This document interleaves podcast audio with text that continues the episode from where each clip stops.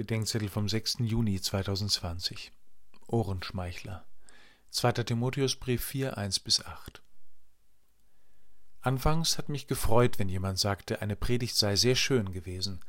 Heute frage ich manchmal nach, was war denn das Wichtigste für Sie? Nach überwundenem Schreck kommt dann oft sowas wie, ach, das war irgendwie alles sehr schön. Dann wird mir immer ein wenig schlecht.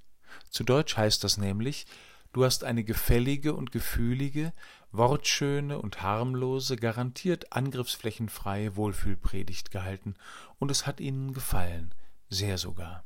Warum? Weil ich mich offenbar als Ohrenschmeichler betätigt hatte.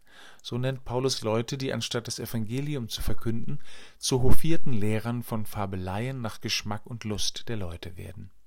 Zu den Ohrenschmeichlern gehören die Kirchenvolkstribune der sozialen Medien, deren Lebensqualität mit der Zahl ihrer Follower oder Klicks steht und fällt.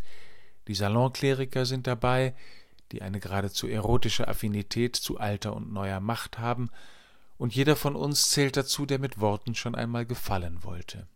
Solange wir der Versuchung zum Schmeicheln und zum Geschmeicheltwerden nicht widerstehen, müssen wir uns nicht wundern, wenn kaum jemand mehr mit einer ernsthaften Erschütterung Gottes zu rechnen hat.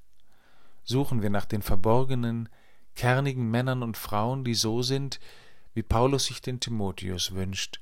Du aber sei in allem nüchtern, schreibt Paulus ihm zum Schluss, ertrage das Leiden, verrichte dein Werk als Verkünder des Evangeliums, erfülle treu deinen Dienst. Wo wir von denen lernen, da wird das Evangelium nicht mehr gefällig sein, sondern eine machtvolle Schule zum Leben mit Gott.